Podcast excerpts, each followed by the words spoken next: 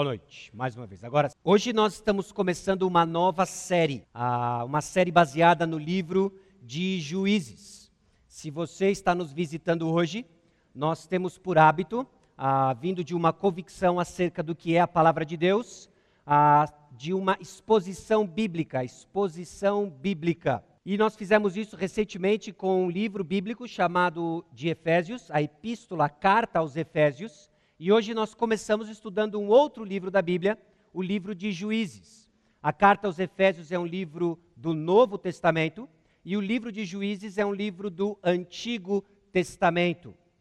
O nosso plano é dividir o livro de Juízes em 15 sermões expositivos. 15 sermões expositivos. Eu não sei o que você entende por sermão expositivo, mas para nós, um sermão expositivo é a proclamação do ponto central do texto bíblico. Existe uma mensagem no texto bíblico e nós proclamamos a mensagem de forma pública aos domingos à noite, explicada e aplicada para o nosso contexto. Nós entendemos que a Bíblia tinha um, um destinatário original e agora nós pregamos a proclamação bíblica para um auditório contemporâneo. Para nós hoje, pessoas, ano de 2017. E o desafio no livro de Juízes é fazer isso numa narrativa bíblica. Diferente de Efésios, que era uma carta, o livro de Juízes é uma narrativa, conta para nós uma história. O livro de Juízes desenvolve para nós uma história. E é um desafio, por vezes, pregar essa história, porque você vai ver, diferente da série que nós passamos em Efésios, que nós vamos lidar com grandes porções de texto. Às vezes em Efésios nós trabalhávamos com quatro, seis ou dez versículos, mas agora nas narrativas bíblicas nós vamos trabalhar com grandes textos, textos longos. Isso vai requerer de nós uma dose extra de paciência e atenção, mas eu espero que tenha o seu resultado esperado. O desafio, então, é olharmos para uma narrativa histórica. Agora, sempre quando nós olhamos para uma narrativa histórica, é comum nós cometermos alguns erros. Talvez até você que é cristão, evangélico já por muito tempo, você vai estar familiarizado com alguns que eu vou apontar para você aqui. Ó. É comum nós olharmos as narrativas bíblicas, principalmente o Antigo Testamento, procurando modelos e heróis. Nós olhamos os textos do Antigo Testamento, parece que diferente do Novo Testamento, que tem uma série de ordens, que é muito claro no que ele espera de nós, nós procuramos modelos, nós procuramos heróis no texto bíblico. Isso não é necessariamente errado, mas se é só isso que você está fazendo, pode ser muito errado. Outro erro comum é que nós buscamos coisas para imitar e fazer. Nós olhamos os personagens bíblicos e então nós procuramos histórias tanto que nos diga algo para fazer ou para imitar. Ah, faça como Davi, faça como Moisés, faça como Noé. E aí existem algumas passagens meio desconcertantes que a gente pula, não dá uma explicação, e a gente foge rápido, para, mas isso aqui não é mais para hoje. É um problema que nós enfrentamos, é comum. Nós estudamos por vezes o Antigo Testamento ou histórias bíblicas sem distinguir o contexto. O texto fora de contexto vai virar um pretexto. Um pretexto para eu fazer o que eu quiser, e você sabe que com um pouco de paciência e criatividade, você prova o que você quiser na Bíblia. Obviamente, estudando errado a Bíblia. Você prova o que você quiser. Nós queremos respostas às necessidades imediatas e não às nossas necessidades reais. É normal que você passe por aquela porta, aflito no seu coração por uma situação em casa, por uma situação no trabalho, porque é a sua vida, é onde você passa provavelmente 16 horas do seu dia. Se você ainda mantém o hábito de dormir 8 horas por dia, 16 horas do seu dia você está interagindo no contexto familiar, você está interagindo no contexto da sua escola, no seu trabalho, e é lá que a sua vida acontece, é lá que os problemas surgem. O seu coração carregado dessas necessidades imediatas senta aqui e espera respostas. De novo, não é necessariamente errado você procurar respostas às suas necessidades imediatas. O problema é quando elas não são as suas necessidades reais. Nós precisamos então desenvolver uma forma de olhar o texto bíblico, ser coerente com o que diz o texto e deixar com que ele informe para nós nossas necessidades reais. Por quê? Porque você não nasceu programado para saber disso. Você não nasceu com um programa a ser ah, desipado, descompactalizado aí dentro do seu coração, para dizer quem você é. Você precisa de alguém que lhe diga quem você é. Você precisa de alguém que lhe diga qual é o seu problema. Você precisa de alguém que lhe diga qual é a solução. Você precisa que o Criador diga todas essas coisas, porque Ele fez você. Então é por isso que nós nos debruçamos no texto bíblico, procurando informações de quem nós somos, qual é o nosso problema, o que está acontecendo, porque pode ser que a sua necessidade sentida não seja a sua real necessidade. Quando não fazemos esse tipo de distinção que nós estamos procurando, na verdade, na Bíblia, é nós mesmos. Nós estamos procurando nos enxergar na Bíblia, quando o texto bíblico nos diz algo bem diferente. Ele revela o Criador dos céus e da terra, ele revela Jesus Cristo. Agora, da onde que vem isso? Da onde que vem isso? Isso vem do nosso coração. Isso vem do nosso coração. Isso vem do nosso coração, que é perpetuado. Agora, eu vou, eu vou passar o slide e eu vou me esconder aqui, tá bom? E é perpetuado por. Ai. Já viu? Já viu essa série que bonitinha? Não é fantástica? O Tomatinho, que vira um personagem bíblico, não é? Ou então aquelas outras séries, os grandes heróis da Bíblia, né? E nós transformamos os personagens bíblicos numa espécie de Marvel gospel. Não é? Aí nós, Sansão do lado do super-homem, aí você fica imaginando, será que o Hulk ganharia do Sansão? De olho vazado ou olho normal? Não sei, né? Aí a gente fica, a gente fica os heróis da Bíblia. Por quê? Porque o nosso coração está procurando pessoas para imitar. Nós estamos procurando pessoas que nos dêem um certo tipo de esperança que se eu fosse que nem Davi, aí sim. Mas qual Davi? O de antes de 2 Samuel 11 ou depois? O do Salmo o do Salmo sei lá o quê, né? E, aí o do Salmo, ah, não sei, o Salmo 23 está bonito, né? Eu quero ser esse Davi, né? Aí, aí eu quero ser José, qual? Do poço, o garoto mimado ou o grande governador? E, então a gente começa a olhar para os personagens bíblicos como, como Marvel, com, com os olhos do Marvel. Isso vai perpetuando a forma da gente não enxergar o que o texto bíblico diz e começa a colocar um peso nas nossas costas. Por quê? Porque você entra domingo após domingo ouvindo histórias, ah, lendo histórias fabulosas de heróis da fé. Acontece com todo mundo, menos com você. Você sai derrotado. Você quer ser como Davi, mas você não sai de 2 Samuel 12. Natan na tua frente. Não é? Tem alguma coisa errada, como nós estamos lendo o Antigo Testamento. Nós, e aqui eu não quero demonizar isso aqui, entenda o que eu estou dizendo. Mas nós precisamos estar atentos a isso aqui. Porque se nós ficamos aqui, vai ter algo muito errado com a forma como nós vamos enxergar a Bíblia. Então é importante lermos a Bíblia com seu ponto principal em foco, o Evangelho de Jesus Cristo.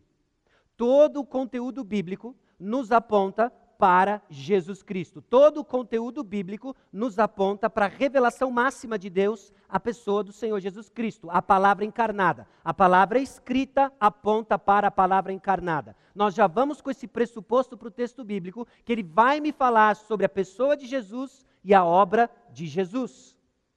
A Bíblia então revela a nossa necessidade de Jesus, a pessoa e a obra de Jesus e como o povo de Deus é criado. Nós temos informações então que nos apontam para Jesus, nós temos informações acerca do que Cristo fez e do que ele continua fazendo, edificando o seu povo. Nós precisamos olhar para o texto bíblico, não procurando meros exemplos que na força da carne nós vamos tentar imitar, mas nós precisamos olhar para o texto bíblico e descobrir o poder do Evangelho de nos transformar. Isso é radicalmente diferente. Lemos a Bíblia então procurando Jesus enquanto recebemos informações de quem somos e do mundo ao nosso redor. Você pode ter certeza disso ao procurar e reconhecer informações acerca de quem Cristo é, você vai obter informações de quem você é e do mundo ao seu redor. Porque Jesus Cristo é o ser humano por excelência, ele é o segundo Adão. Ele revela quem nós deveríamos ser e não somos, mas quem haveremos de ser pelo poder transformador do Evangelho. Agora lembre-se, o livro de Juízes não existe de forma isolada. Não é o único livro da Bíblia. E se nós vamos entender o livro de Juízes, nós precisamos falar um pouco do seu contexto. Faz parte da revelação divina dentro de uma história maior, essa história que aponta ao Senhor Jesus Cristo. Esse livro está dentro de um contexto histórico. Se você voltar comigo em Juízes, ou abrir comigo em Juízes, capítulo 1, versículo 1. Logo no capítulo 1, versículo 1. Depois da morte de Josué. Depois da morte de Josué. No capítulo 2, versículo 6, essa grande introdução que nós vamos dividir em dois sermões, hoje e no próximo domingo, também menciona a despedida de Josué. O livro já começa nos situando que foi após a morte de Josué. O livro está supondo que você conhece a história de Josué e você conhece a história de Israel. Se nós vamos entender o livro de Juízes nessa série, nós precisamos saber onde ela se encaixa na revelação de Deus, o livro de Juízes, porque ele não existe de uma forma isolada. Não existe de uma forma isolada. Você deve lembrar disso se você estava na EBD nos meses de janeiro e fevereiro, na nossa linha histórica. Lembra da linha histórica? Nós vimos lá em Gênesis as origens, Gênesis 1 a 3, explica para nós as origens. Aí nós vemos de 3 até 11 a origem de muita confusão que existe, de muita coisa acontecendo. Depois a história dos patriarcas Abraão, Isaac e Jacó, sendo descrita para nós em Gênesis, capítulo 12 em diante. Final livro de José explica para nós como é que o povo de Israel foi parar no Egito. O Êxodo, e aí depois do Êxodo, que o povo sai do Egito, o povo entra na terra prometida. E os livros que descrevem isso é o livro de Josué, Juízes e Ruth. São histórias, são narrativas bíblicas que acontecem nesse momento do período de Israel. O momento em que Israel sai para tomar posse das promessas feitas por Deus, no momento dos patriarcas, no momento do Êxodo, e agora nós vamos saber se eles vão ser bem-sucedidos ou não. E as lições que nós extraímos sobre a nossa própria salvação, do que Deus está fazendo com o povo de Israel construindo para nós a mentalidade do que é um libertador, como Deus liberta o seu povo. E nós vamos aprendendo a construir isso, enriquecendo o nosso conhecimento do Evangelho. Descrito onde? No livro de Juízes. Então, Juízes não é só uma, uma sucessão de histórias, porque se fosse, nós teríamos um monte de problemas. Nós saímos imitando coisas que, na verdade, são declarações de que o povo de Israel estava com um problema sério. Não, já sei, eu vou fazer o teste de Gideão aqui. Gideão estava no maior crise de fé quando ele fez o teste. Você pega Gideão, eleva menos um e imita ele. Não é? Leva menos um ao contrário, tudo ao contrário. Sansão. Nossa, você viu como Sansão era forte? Ele pegou aquela porta enorme, arrebentou tal. Como é que você vai contar e explicar o que ele estava fazendo naquela cidade? Complicado. Nós precisamos entender então o que, que o Senhor está fazendo ao longo da história, como Ele está fazendo uma interferência na história e descobrimos a graça do Evangelho no livro de Juízes, interagindo com material humano, tipo eu e você. Tipo eu e você. Para que a gente entenda que Deus é soberano, não só nas misérias das nossas circunstâncias, mas na miséria do nosso pecado. Deus ainda é soberano. E o livro de Juízes nos dá esperança nas misérias do nosso pecado. O livro de Juízes não tem só um contexto histórico, mas ele tem também um contexto teológico. E o que eu quero dizer com contexto teológico? O povo de Israel entra na terra prometida debaixo de uma aliança que o Senhor fez com o povo, debaixo de algumas garantias que o Senhor tinha dado ao povo.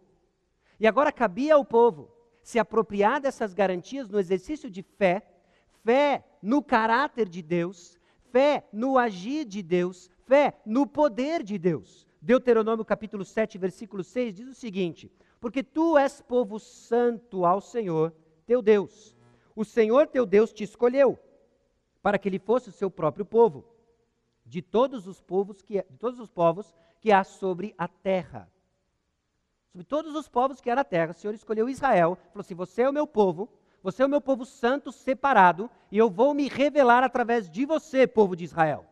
Se você me obedecer, é isso que vai acontecer. Você vai usufruir das promessas. Você vai entrar na terra prometida e não vai ter para ninguém. Escuta o que eu estou dizendo. Você vai expulsar os jebuseus, os eteus, os amorreus e todos os zeus que você já ouviu na Bíblia. Você vai expulsar. Apenas creia e obedeça. Josué não vai ter para ninguém, ser forte e corajoso. E Josué vai, há uma grande conquista na terra. O livro de Josué termina assim no mó up, não é? Eu e minha casa serviremos ao Senhor. Faz o ponto cruz, pendura no corredor de casa. Eu e minha casa serviremos ao Senhor. Fantástico. Termina o livro de Josué. Como que começa? Depois da morte de Josué. E agora? Tan, tan, tan. Israel ou retorno. Mó bad o negócio. E agora, o que, vai acontecer? Está num contexto teológico. Então é óbvio que se a gente for entender, extrair as lições de juízes, nós vamos voltar um pouco a entender quais eram as promessas que estavam sobre o povo e por que, que eles não se apropriaram delas. E é óbvio que isso vai ter um paralelo com a sua situação hoje, encorajando você a se apropriar das promessas que existem sobre você no Evangelho de Jesus Cristo. Bom, livro de Juízes. Ele é dividido, tem várias propostas de divisão, mas eu vou colocar uma divisão bem simples aqui. Ele tem uma introdução dupla. Nós vamos hoje do capítulo 1, versículo 1, até o capítulo 2, versículo 5. Semana que vem, nós vamos do capítulo 2, versículo 6, até o capítulo 3, versículo 6. É uma introdução dupla. Me... depois dessa introdução, veio os ciclos. Talvez o que, é, o que torna conhecido o livro de juízes está bem nesse miolo aí.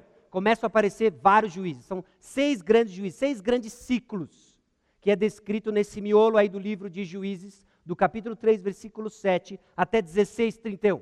Se teve uma introdução dupla, como é que você acha que vai ser a conclusão do livro de juízes? dupla, ok? Dupla. Conclusão dupla.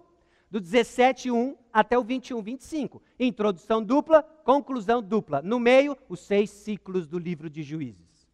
E aí nós vamos entender então como que pelas beiradas do livro de Juízes, nós entendemos de fato o que está acontecendo nesses seis ciclos dos juízes em Israel.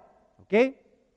O livro nos alerta então sobre a desobediência, infidelidade a Deus e as consequências da desobediência. São vários temas que surgem no livro de Juízes, mas algo que eu espero que fique claro para você é o alerta sobre a desobediência em termos de infidelidade a Deus e as consequências dessa desobediência. Sim, existem consequências para a desobediência. Num contexto em que Deus é fiel, num contexto em que quem nos separará do amor de Cristo é fato, mas existem consequências. O livro de Juízes nos alerta para isso, para entender como que a nossa fé pode sim, ainda que de forma imperfeita, ter passos reais no progresso e no seu conhecimento de Deus. Apesar da desobediência, Deus continua reinando soberano. Fica bem claro. Existe o mal, o povo de Israel fazia o que era certo aos seus olhos, eles se curvavam diante de falsos deuses, Deus manda disciplina por meio de um povo. O povo de Deus se arrepende, ele clama a Deus e Deus envia um libertador. Ele manda um libertador. Já construindo para nós a ideia de que nós precisamos de um libertador. Nós precisamos de um libertador. Diante disso, abra sua Bíblia em Juízes capítulo 1, versículos 1 até capítulo 2, versículo 6. 1, 1 até 2, 6. E antes de nós lermos o texto, eu tenho algumas perguntas para você. Não são perguntas aleatórias, mas são perguntas que nós vamos de alguma forma obter respostas no texto bíblico. O que é uma fé em declínio? O que é uma fé em declínio? Acho que todo mundo aqui que tem um certo tempo de igreja conhece alguém que esteve entre nós e hoje não está mais entre nós. Não está mais entre nós. Triste, não é porque ele mudou, não é que ele foi para a glória. Ele não se declara sequer mais um cristão. O que é uma fé em declínio? O que é uma fé que vagarosamente sai do ambiente de proteção, da bênção do Senhor, para um lugar de declínio? Um lugar de declínio. Quais são as evidências de que você está andando para trás em seu compromisso como discípulo? Essas são perguntas importantes porque não importa onde você esteja na sua caminhada com Cristo Jesus, você precisa estar alerta de que é possível você entrar em declínio no seu estado espiritual. Quais são os sinais de uma fé em declínio? Quais são os sinais de uma fé que está atrofiando, andando para trás? E eu acredito que o livro de Juízes nos ajuda nisso. Qual é o antídoto, mais importante ainda, do que identificar que nós estamos em declínio? É termos certeza e afirmarmos o antídoto de sua caminhada com fé. De sua caminhada com fé. É diante disso que o texto que nós estamos prestes a ler vai dar para nós cinco características de uma fé em declínio e sua esperança no Evangelho. E o texto bíblico narra de uma forma bela, artística, divinamente inspirada, como que as nossas mazelas, como que a condição podre do nosso coração se entrelaça com a bela história da graça e misericórdia de Deus. Ele é fiel. Então, em meio à condição do nosso coração que é confrontada, Deus nos conforta. Ele é misericordioso, ele é fiel, ele é gracioso. E o texto que nós estamos prestes a ler nos diz isso. Só que antes, mais uma vez, eu convido você a baixar sua cabeça, nós vamos orar. Pedindo para que Deus mostre para nós onde nós estamos.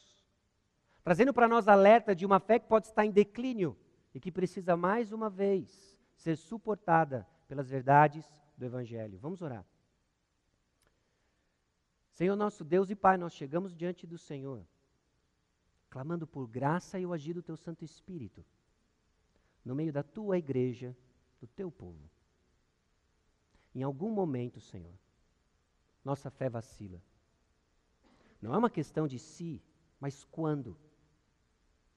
Nós experimentamos dúvidas, nós namoramos com o pecado, nós nos entretemos com o pecado, de várias ordens, de vários tipos.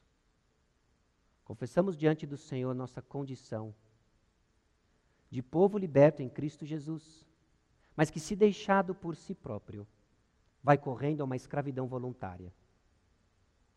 Fala conosco, Senhor. Nos guie durante toda essa série, mostrando que nós temos um libertador perfeito que nos tira da escravidão do pecado e nos dá um coração obediente, a fim de usufruirmos das promessas feitas por nós, a nós no Evangelho.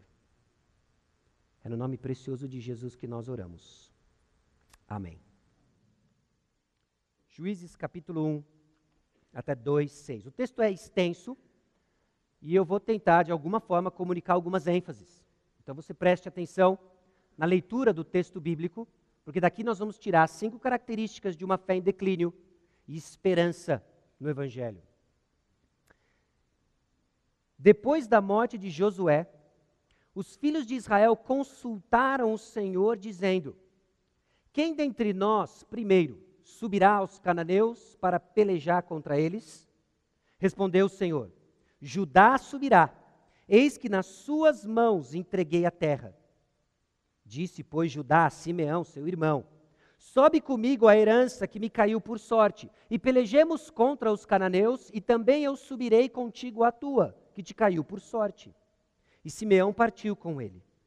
Subiu Judá, e o Senhor lhe entregou nas mãos os cananeus e os ferezeus, e feriram deles em Bezeque dez mil homens. Em Bezeque encontraram Adoni Bezeque, e pelejaram contra ele e feriram aos cananeus e aos ferezeus.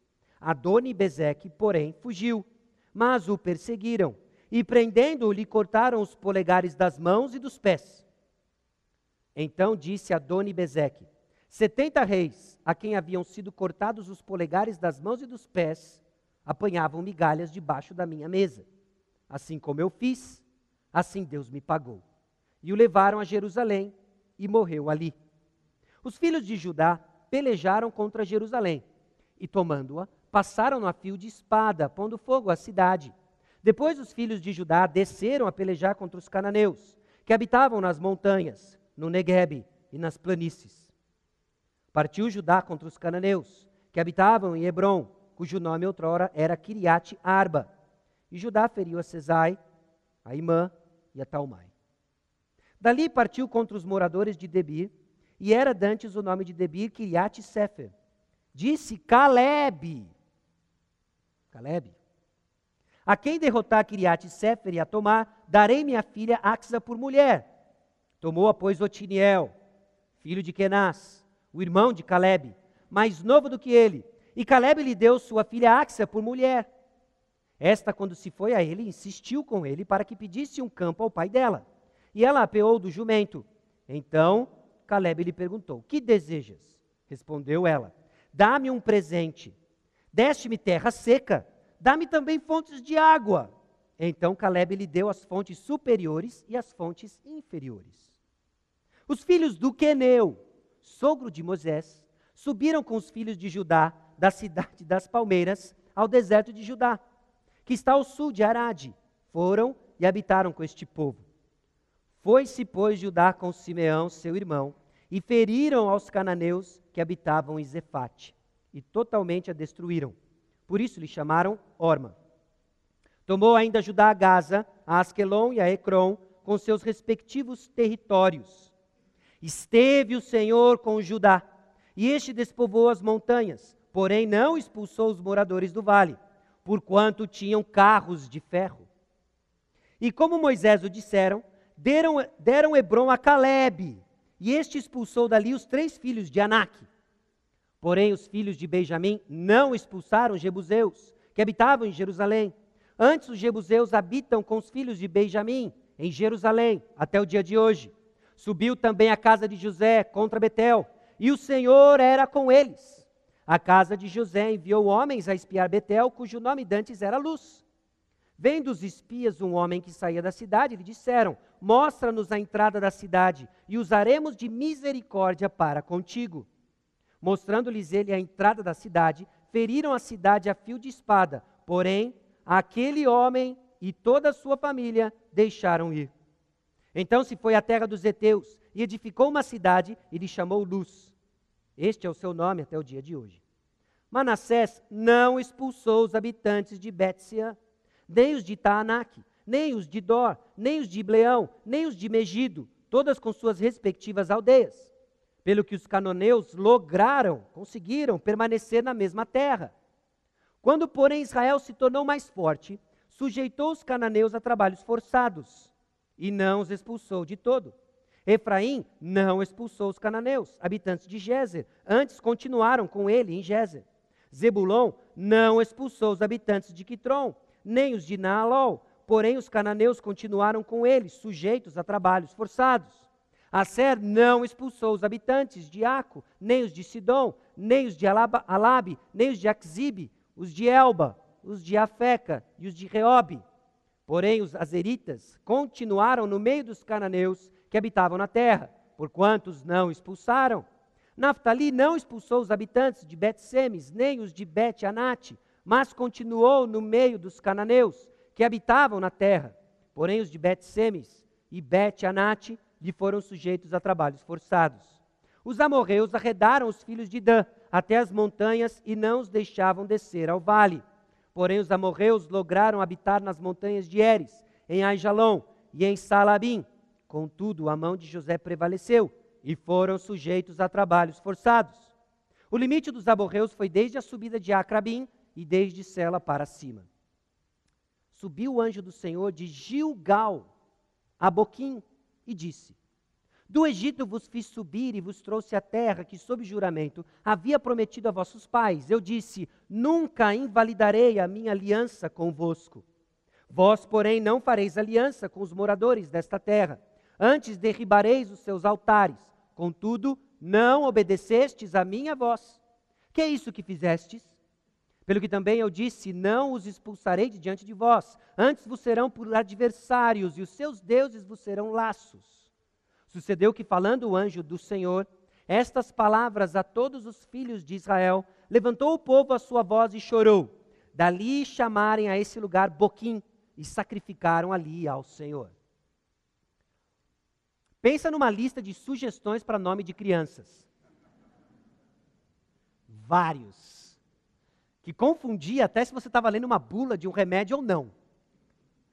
Mas são vários nomes, são várias regiões. É óbvio que não vai dar para a gente fazer um estudo exaustivo, e eu vou chamar a sua atenção quando nós construímos essas características de uma fé em declínio em diversas porções do texto, que se entrelaça no agir do Senhor e algumas curiosidades sobre o contexto histórico e do contexto teológico, que talvez numa primeira lida nos passa desapercebido.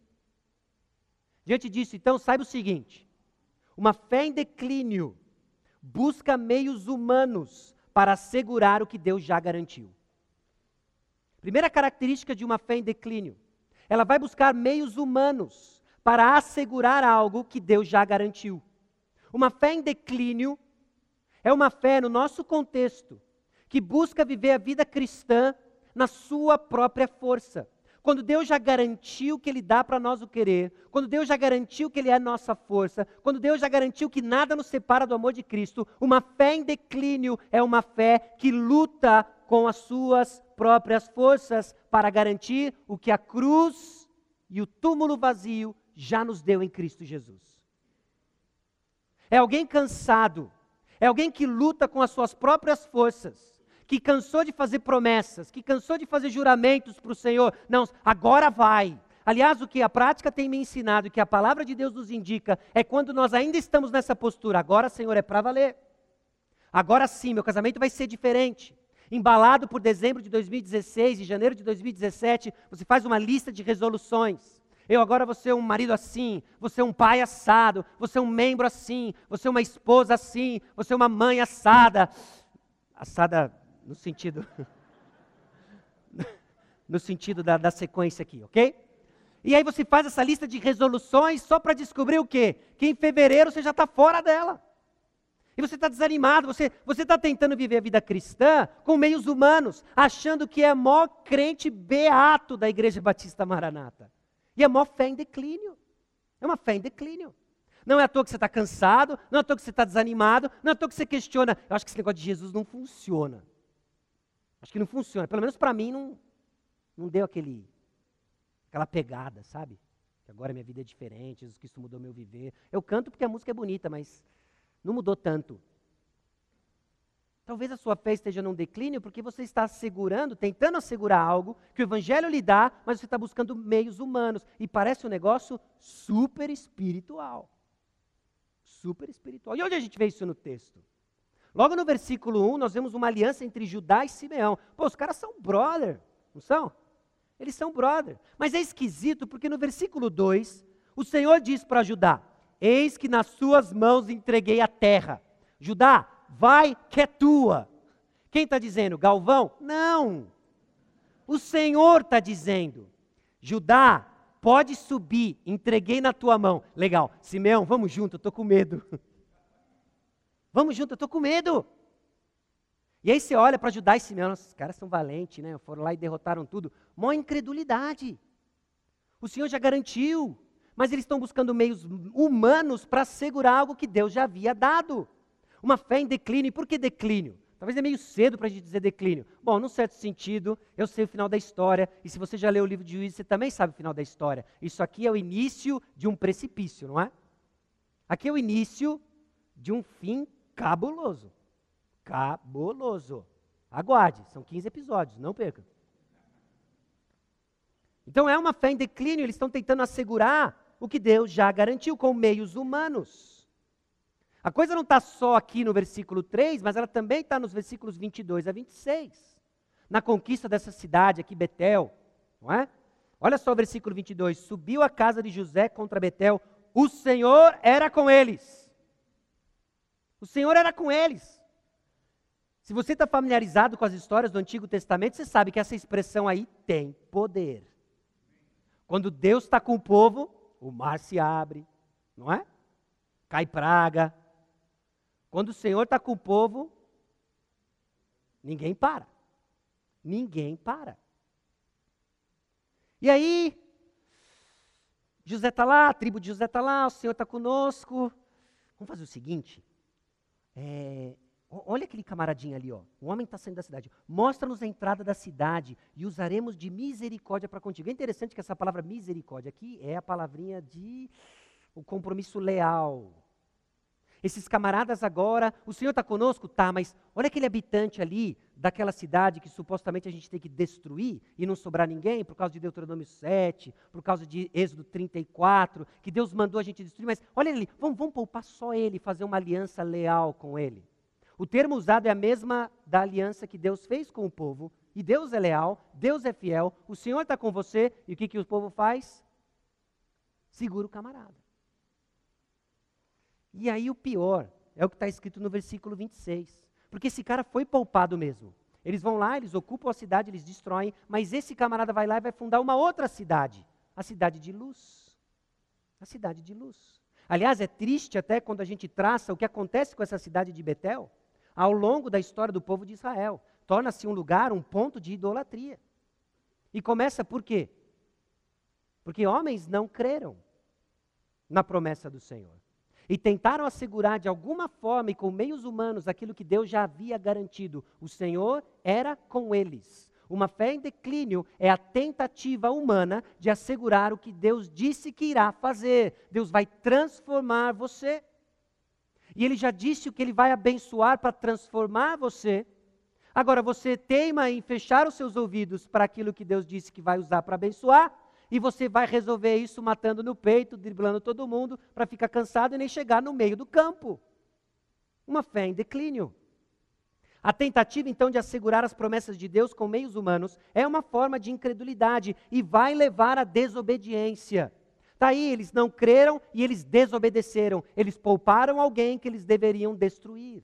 Eles deveriam destruir. Bom, o contraste, o contraste que nós vemos desses camaradas aqui, ok, o contraste que nós vemos dessa incredulidade está com as histórias que o próprio texto bíblico começa a narrar para nós de uma fé madura. Nós vamos ver alguma fé em declínio e nós vemos um contraponto de pessoas que agem por meio de fé. Por exemplo, Otiniel e Axa. Aliás, presta atenção nesse nome, porque ele vai aparecer de novo, Otiniel. Otiniel. Esse cara é o juiz alfa, ok? Ele é o primeiro que aparece, ele é o juiz bacana, e depois dele só vai vir gente com grandes imperfeições. Mas a princípio, esse camarada aqui é descrito como uma fé madura. E ele tem uma fé madura e ele é descrito como um camarada que ouve as palavras de Caleb. Você lembra de Caleb? Se você não é familiarizado com a história, Josué e Caleb são duas figuras de fé, de coragem, da graça de Deus no meio do povo de Israel. Eles creem na promessa, eles voltam, são os únicos dois de doze espias que trazem um relatório positivo. É, tem gigante, mas Deus deu a terra para nós. Vamos que é nossa. O povo não crê, o povo fica 40 anos no deserto. Josué morreu, esse líder carismático, esse homem de coragem, de fé, que ele creu, Caleb está vivo. E Caleb chega e fala assim: Olha, quem toma posse daquela terra vai levar a minha filha. Oh. E aí vem o Tiniel. É nós, mano. E o Tiniel vai, nós não temos detalhes dessa batalha, mas ele vence, ele destrói e ele leva a mina. Axa. E que mina? Por que que mina? Porque essa mina é de fé, mano. Essa mina é cabulosa. Por que, que ela é cabulosa? Ela quer água.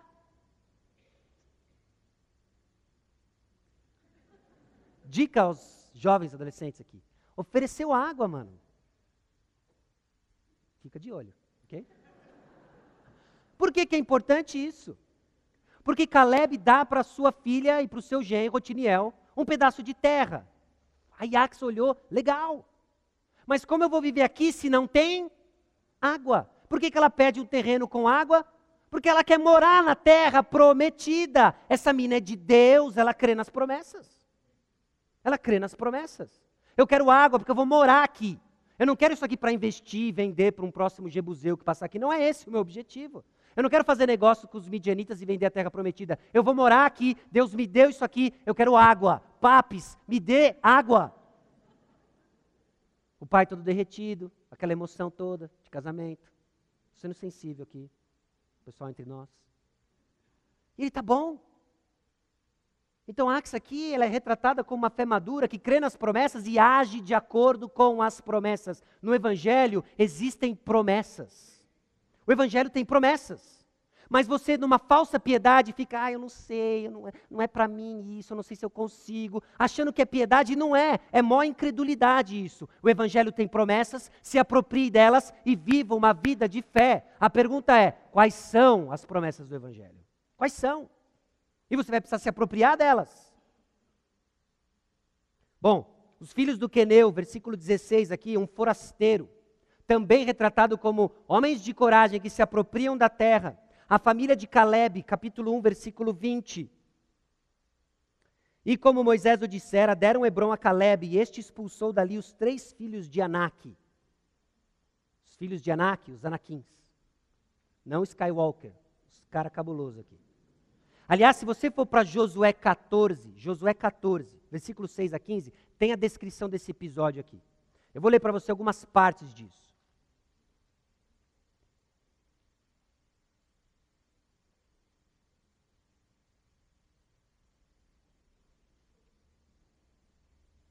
Ah, versículo 7.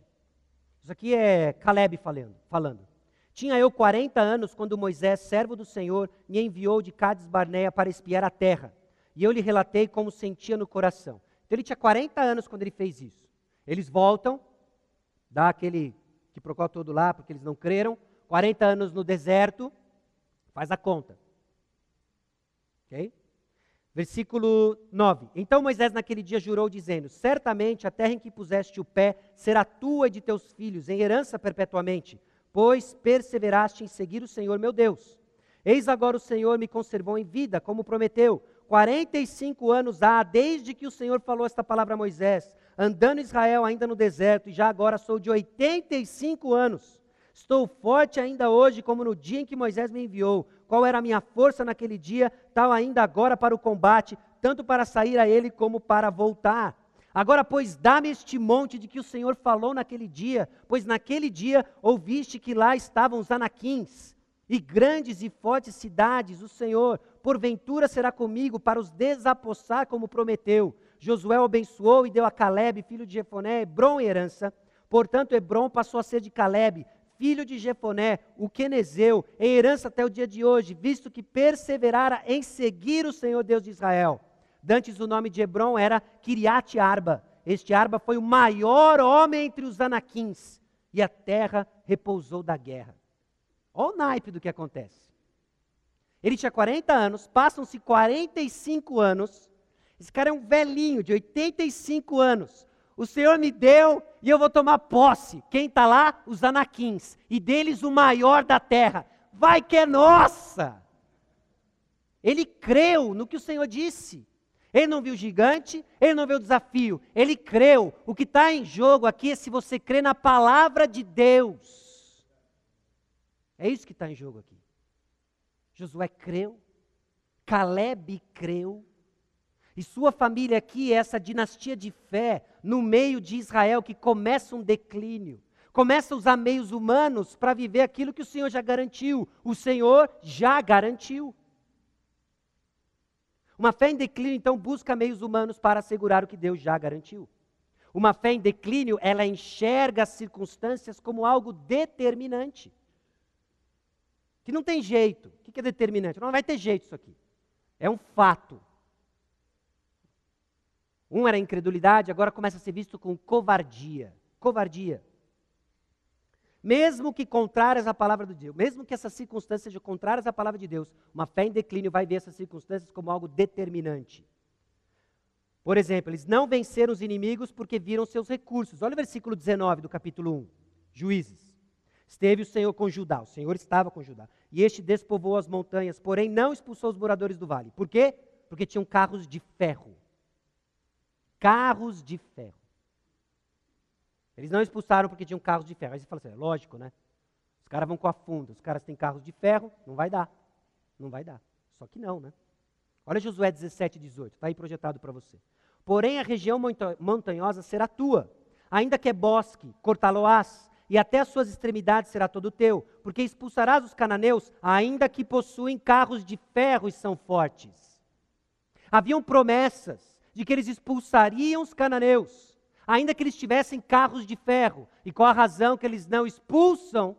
Por causa dos carros de ferro. Um problema aqui. Tem outro problema aqui, por causa de Deuteronômio 7, 17 a 19. Se disseres no teu coração, essas nações são mais numerosas do que eu, como poderei desapossá-las? Delas não tenhas temor. Lembrar-te-ás do que o Senhor teu Deus fez a Faraó e a todo o Egito, das grandes provas que viram os teus olhos e dos sinais e maravilhas, e mão poderosa e braço estendido com que o Senhor teu Deus te tirou. Assim fará o Senhor teu Deus com todos os povos aos quais temes. Ao olhar os carros de ferro, o povo de Israel devia ter lembrado do mar aberto. Ao ver os carros de ferro, o povo de Israel tinha que ser lembrado das dez pragas da forma como Deus, com o braço estendido, tirou o povo do Egito. Ele fez o impossível, ele se revelou. O que são carros de ferro? Ele já disse que não vai ser um obstáculo. E por que foi? Porque uma fé em declínio enxerga as circunstâncias como algo determinante. E na nossa perspectiva, a coisa é tão poderosa que você insiste em: eu não consigo, eu não consigo. Essa é a nossa experiência, onde nós vivemos. Eu não consigo. Eles não venceram os inimigos porque se viram mais fracos. Versículo 27 e 28. Final do 27 diz: Todos com suas respectivas aldeias, pelo que os cananeus lograram permanecer na mesma terra. Eles olharam os cananeus, nós somos mais fracos, e eles permaneceram na terra. Versículo 28. Com o tempo, Israel se tornou mais forte, expulsou os cananeus? Não. Sujeitou os cananeus a trabalhos forçados e não expulsou de modo. Deuteronômio 17, 18, de novo, lembrar-te-ás do que o Senhor teu Deus fez a Faraó e a todo o Egito. A fé em declínio diz: Eu não consigo, mas tudo que o Senhor escuta é: Você não quer. Você não quer. Israel dizia: Nós não conseguimos ah, expulsar da terra porque tem carros de ferro. E o que o Senhor escuta em Juízes capítulo 2, versículos 1 a 5? Você desobedeceu. Não é que você não consegue, você não quer. Uma fé em declínio, então, enxerga as circunstâncias como algo determinante. A pergunta é: o que, que o Senhor tem lhe incomodado em termos de pecado? O que, que o Senhor tem cobrado em termos de arrependimento? E você diz: Eu não consigo, Senhor. Mas sabe o que a cruz diz? Que você não quer. Sabe o que o túmulo vazio diz para você? Você não quer. Porque o túmulo está vazio. Então não existe eu não consigo, existe eu não quero. Ah, mas eu sou muito irado. Aí eu explodo. São três, quatro, cinco acessos de ira por semana. Eu não consigo mudar. E o túmulo está vazio. E o que o Senhor escuta é: eu não quero. Mas meu casamento é uma pindaíba, a gente não consegue se entender. E você diz: eu não consigo entender aquela mulher, eu não consigo entender aquele camarada. E tudo que o Senhor escuta é: eu não quero. O túmulo está vazio. Qual é a sua desculpa? Qual é o seu carro de ferro? Qual o seu carro de ferro? Mas eu não consigo vencer essa pornografia. Eu vejo um monte de meleca no computador, eu vejo um monte de meleca na televisão. É mais forte do que eu. Carros de ferro. O Senhor nos liberta disso. O Senhor nos liberta disso. Você precisa afirmar verdades poderosas do Evangelho. Porque carros de ferro não deveriam ter parado o povo de Israel. Mas parou. Porque o seu pecado escondido e secreto não deveria parar o seu progresso. Mas está parando. E você está definhando com uma fé em declínio. Já começa a duvidar se Jesus tem mesmo poder. Tem. É que você ainda não conheceu esse poder. Você ainda não se apropriou dele. Você precisa conhecer das promessas de Deus. As promessas de Deus. Tim Keller coloca o seguinte: deste livro aqui, que eu recomendo altamente para você. Ó. Muito simples, muito acessível, extremamente profundo. Você vai ter dificuldade em escolher o que você vai grifar nesse livro. Okay? Ele coloca o seguinte: Não é nossa fraqueza que nos impede de usufruir das bênçãos de Deus ou de adorá-lo de todo o coração, mas a falta de fé em seu poder. Que a gente é fraco, estamos em casa. Deus sabe, Ele sabe que nós somos pó. Mas o que a gente precisa entender agora não é só que nós somos pó, é que Deus é poderoso para usar o pó. Ele usa o pó, transforma o pó, transformou o pó em gente. Uma fé em declínio encontra benefícios na desobediência. Ele encontra benefícios na desobediência, pilantragem espiritual. Okay? E onde a gente vê essa pilantragem aqui? Diversas tribos não expulsaram os povos, mas os submeteram a trabalhos forçados. Puxa, a gente vai expulsar toda essa mão de obra barata aqui? Deus está falando para a gente expulsar essa mão de obra barata. E aí, e aí quem, que vai, quem que vai fazer o serviço que a gente não quer fazer? Vamos fazer o seguinte: vamos deixar o povo aqui. E a gente submete eles a trabalhos forçados. Gera economia, gera emprego, a gente sai dessa crise. Né? Desde que parou o maná, a gente está nessa crise. Né? Então a gente mantém esse pessoal aqui com trabalhos forçados. Uma fé em declínio começa a achar benefício benefício na sua desobediência. É quando você começa ainda a se alimentar do prazer do seu pecado que você está sustentando já por muito tempo. É quando você começa a olhar para aqueles que estão ah, dando passos de obediência e progresso e você fala assim: ah, mas. Nossa, mas olha, olha a vida desse camarada. Tudo bem, ele está crescendo espiritualmente, mas. Ah, ele acorda cedo para ir na IBD. Nossa, Está 9 e 15 na igreja. 9 e 15, domingo. Fórmula 1 na Ásia rolando. Você acha que eu vou 9 e 15 na IBD? Aí você começa a achar benefício na sua desobediência.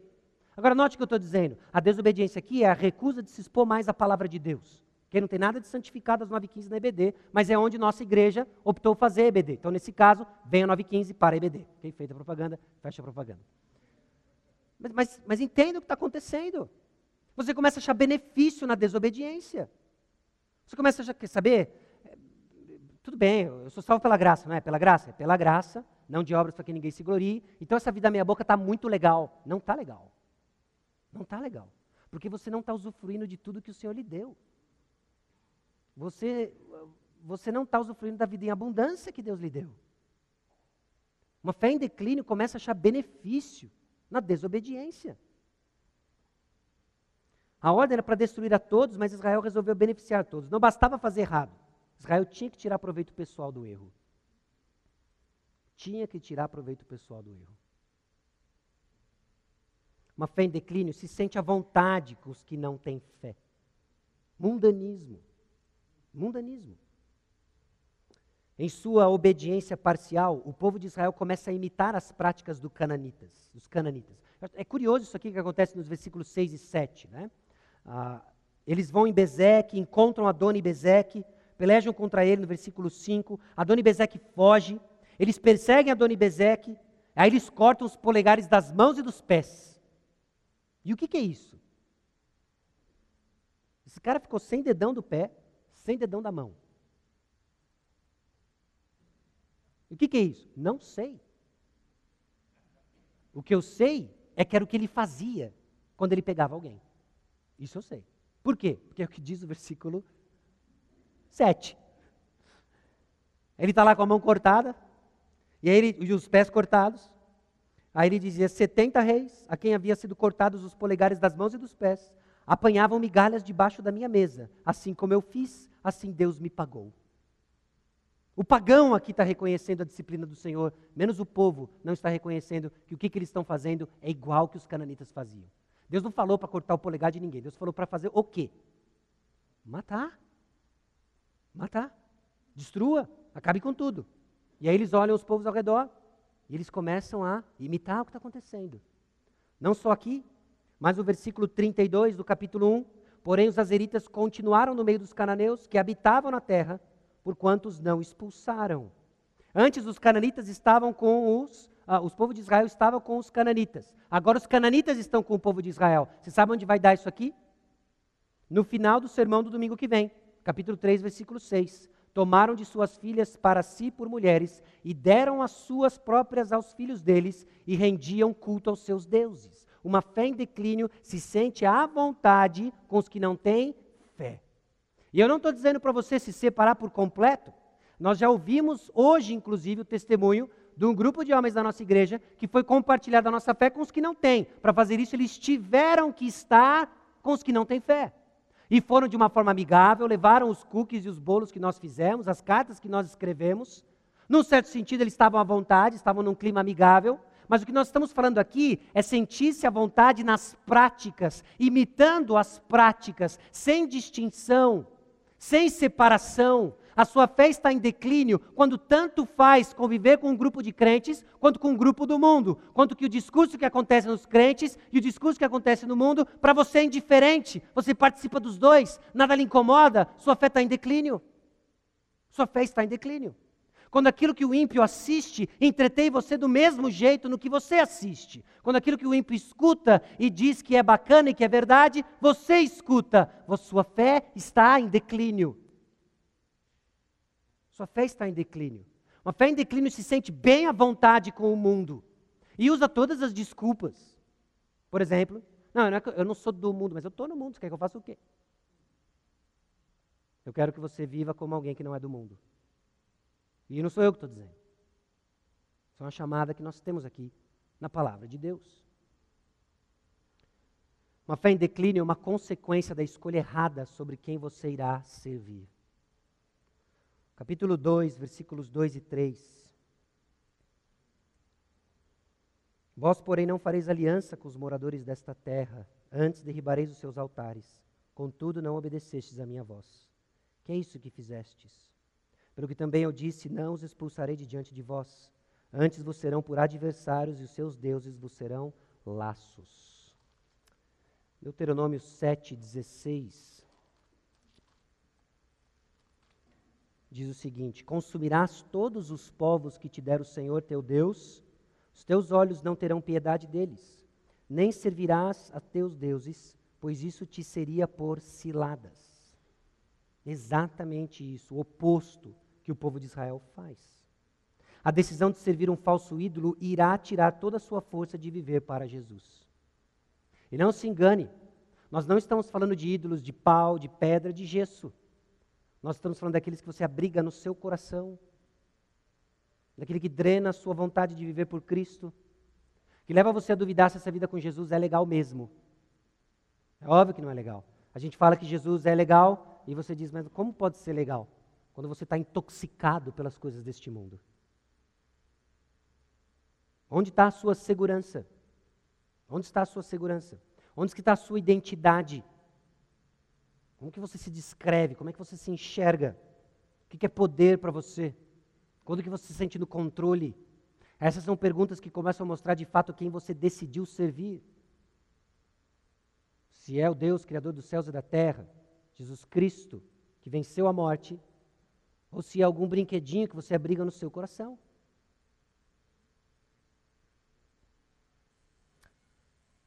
Mais uma vez, o autor Tim Keller coloca o seguinte: nossa desobediência está enraizada no fato de não nos lembrarmos de quem Deus é. E o inverso também é verdade. Enquanto nos lembrarmos de quem Deus é, vamos servi-lo de maneira plena, radical e feliz. Por isso você precisa ouvir sempre quem Deus é. Porque eu digo que você esquecer quem Deus é. Você vai abrigar um falso Deus no seu coração, que vai drenar a sua fé, sua vitalidade, seu compromisso com Jesus. É um cenário escuro mas com uma luz que brilha intensamente. E o texto bíblico não nos deixa sem esperança. Porque uma fé em declínio precisa da esperança do Evangelho. E não importa onde você esteja na sua caminhada com Cristo Jesus, a luz do Evangelho brilha para você hoje. E algumas coisas que talvez nos passam desapercebidos, certamente não passava para o povo de Israel que primeiramente recebeu esse precioso livro aqui mesmo em declínio. O Senhor é fiel, o Senhor é presente e intervém na sua história. Nós vamos ver isso ao redor de, por todo o livro de Juízes. O povo insiste em fazer o mal, os libertadores imperfeitos com as suas presepadas todas, e Deus intervindo e presente na história. Em expressões do tipo: Eis que nas suas mãos entreguei a terra. Esteve o Senhor com Judá, o Senhor era com eles. Subiu o anjo do Senhor de Gilgal a Boquim. Senhor é presente e Ele intervém. A sua fé está em declínio hoje. Diante do diagnóstico da palavra de Deus, a sua conclusão é: minha fé está em perigo. O Senhor te encontra hoje. Como? A presença do Senhor e sua intervenção nos encontra em nosso declínio para mostrar sua graça restauradora. Subiu o anjo do Senhor de Gilgal a Boquim. Por que Gilgal? Gilgal tem um momento importante na história de Israel. Gilgal mostra uma luz que Israel, nesse período de escuridão, não pode deixar de ouvir e ver. Abra comigo em Josué capítulo 5, versículo 9.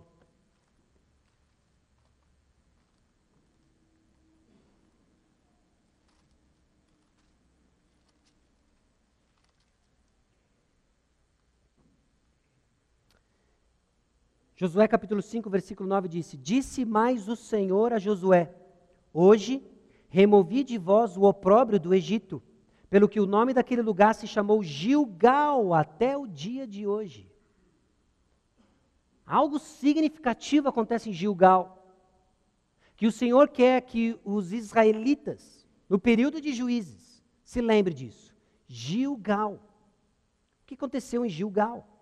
Em Gilgal, nos versículos 5 a 8.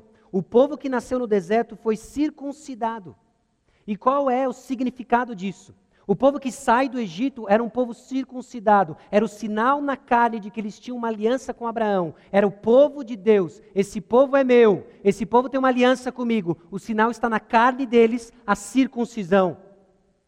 Agora, esse povo que começa a tomar posse da terra prometida não crê, eles são disciplinados, morre todo mundo, e todo mundo que nasceu no deserto não era circuncidado, era um povo sem identidade. E nesse momento aqui em Gilgal, todos eles são circuncidados. Esse povo é meu. Gilgal é uma reafirmação. Este povo é meu. A sua fé está em declínio, Israel, mas lembre-se, vocês são meu. É o que o Senhor quer que os juízes lembrem, que o livro de juízes se lembre aqui. O povo de Deus é diferente dos cananeus, a circuncisão mostrava isso. No versículo 9, o que nós lemos aqui, o Senhor os lembrou que sua vergonha já havia sido removida, a culpa foi tratada, o opróbrio do Egito foi removido. Onde? Em Gilgal. Lembre-se disso, Israel. Sua fé está em declínio, mas a sua culpa foi tratada. Gilgal. Em Gilgal acontece a celebração da Páscoa, no versículo 10. Estando, pois, os filhos de Israel acampados em Gilgal, celebraram a Páscoa no dia 14 do mês, à tarde, nas campinas de Jericó. O poder do pecado foi vencido. Nós somos libertos do Egito. Em Gilgal, eles lembram disso na Páscoa. Em Gilgal, cessa o maná. Cessa o maná. E agora eles comiam dos frutos da terra, ou seja, agora eles se deleitavam dos frutos da concretização da promessa. Versículo. Bom, vamos adiante aqui. Cessou o maná e agora eles comiam dos frutos da terra. E no versículo 13 em diante, o príncipe do exército do Senhor apareceu. Aparece Josué. Estamos no lado vitorioso da batalha. Julgar um lembrete. Israel, vocês são meu, Israel, a culpa foi removida, o poder do pecado foi vencido, a provisão para a vida com Deus já foi dada, cessa-se o maná, agora você aproveita da concretização da promessa, e nós estamos do lado vitorioso do, da batalha. Isso é Josué 5. Depois de Gilgal, Josué 6 é a conquista de Jericó. É a conquista de Jericó. Uma das mais impressionantes dessa conquista. Jericó. Lembre-se de Gilgal. Quando a fé está em declínio, 12, versículo 12. No dia imediato, depois que comeram do produto da terra, cessou o maná e não tiveram mais os filhos de Israel, mas naquele ano comeram das novidades da terra de Canaã. Então, coisas significativas acontecem aqui em Gilgal. E é onde o Senhor quer que aqueles que estavam com uma fé em declínio lembrassem. Tudo isso em Gilgal. Assim como em Gilgal, o Evangelho nos diz coisas preciosas que se você está com a sua fé em declínio, você precisa ouvir. Você precisa crer mais uma vez e continuar crendo. Somos povo de Deus. Isso é quem nós somos. Por vezes, uma luta intensa contra o pecado começa a tentar nosso coração da seguinte forma: nós começamos a perder nossa identidade. Você deixa de ser um filho de Deus e começa a ser, ah, eu sou um imoral, eu, eu sou um irado, eu sou um ansioso. Você começa a se descrever pelo seu pecado. Mas assim como Gilgal, o Evangelho nos diz que nós somos povo de Deus. Você precisa lembrar disso. Você é povo de Deus pelo Evangelho do Senhor Jesus Cristo. Assim como em Gilgal, o Evangelho nos diz que a culpa foi tratada. Talvez sinais de uma fé em declínio são um alerta para você, uma correção de rumo e um lembrete: a culpa foi tratada. Você não tem por que sair daqui uh, se revolvendo em culpa, lembrando de pecados passados, lembrando de lutas presentes, saindo daqui derrotado, porque o Evangelho nos lembra que a sua culpa foi tratada. Há esperança para um povo de fé em declínio. Há esperança, porque o poder não está em nós, está no nosso Senhor, que venceu a morte. Assim como em Gilgal, o Evangelho nos diz que o poder do pecado foi vencido. Quando somos tentados a lembrar ou a pensar que eu não consigo, eu não consigo, eu não consigo, o Evangelho nos confronta e diz: não é isso, você não quer. Então eu me aproprio deste poder de mudança.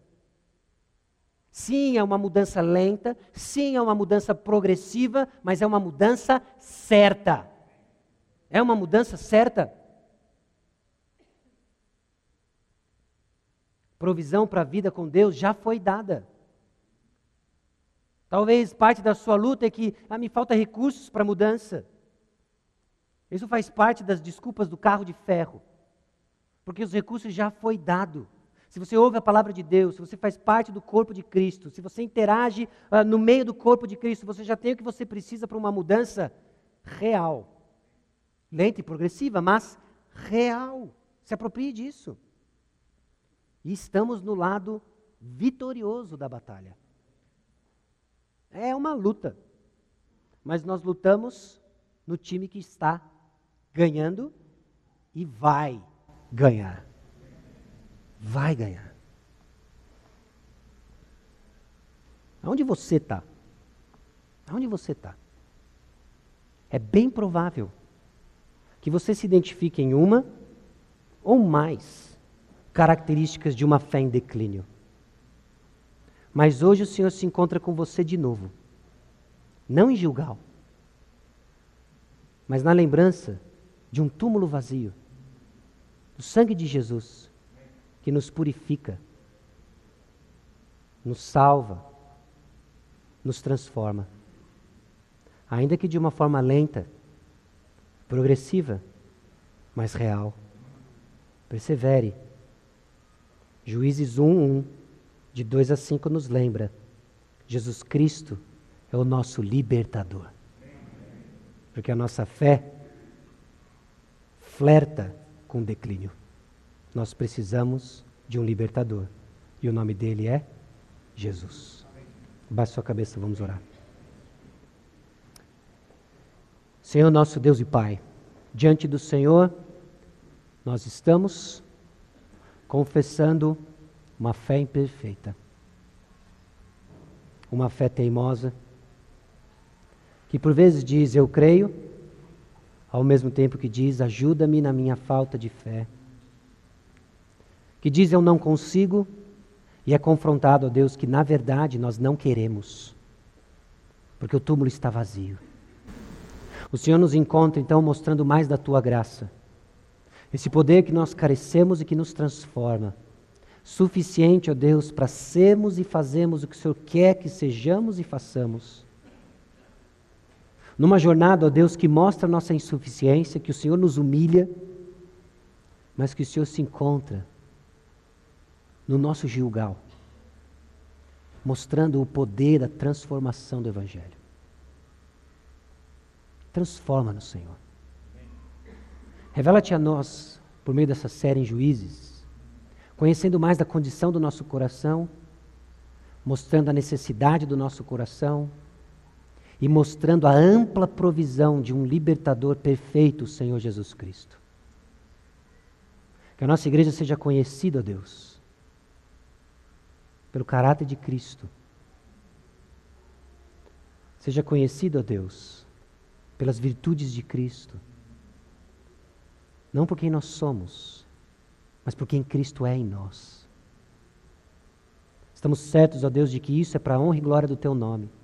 Estamos certos, ó Deus, de que essa é a Tua vontade para nós. E certo, ó Deus, de que quando oramos de acordo com a Tua vontade, o Senhor nos ouve. Com Caleb nós dizemos: nos dê essa montanha da santificação, Senhor. Para honra e glória do Teu nome. Nome de Jesus. Amém.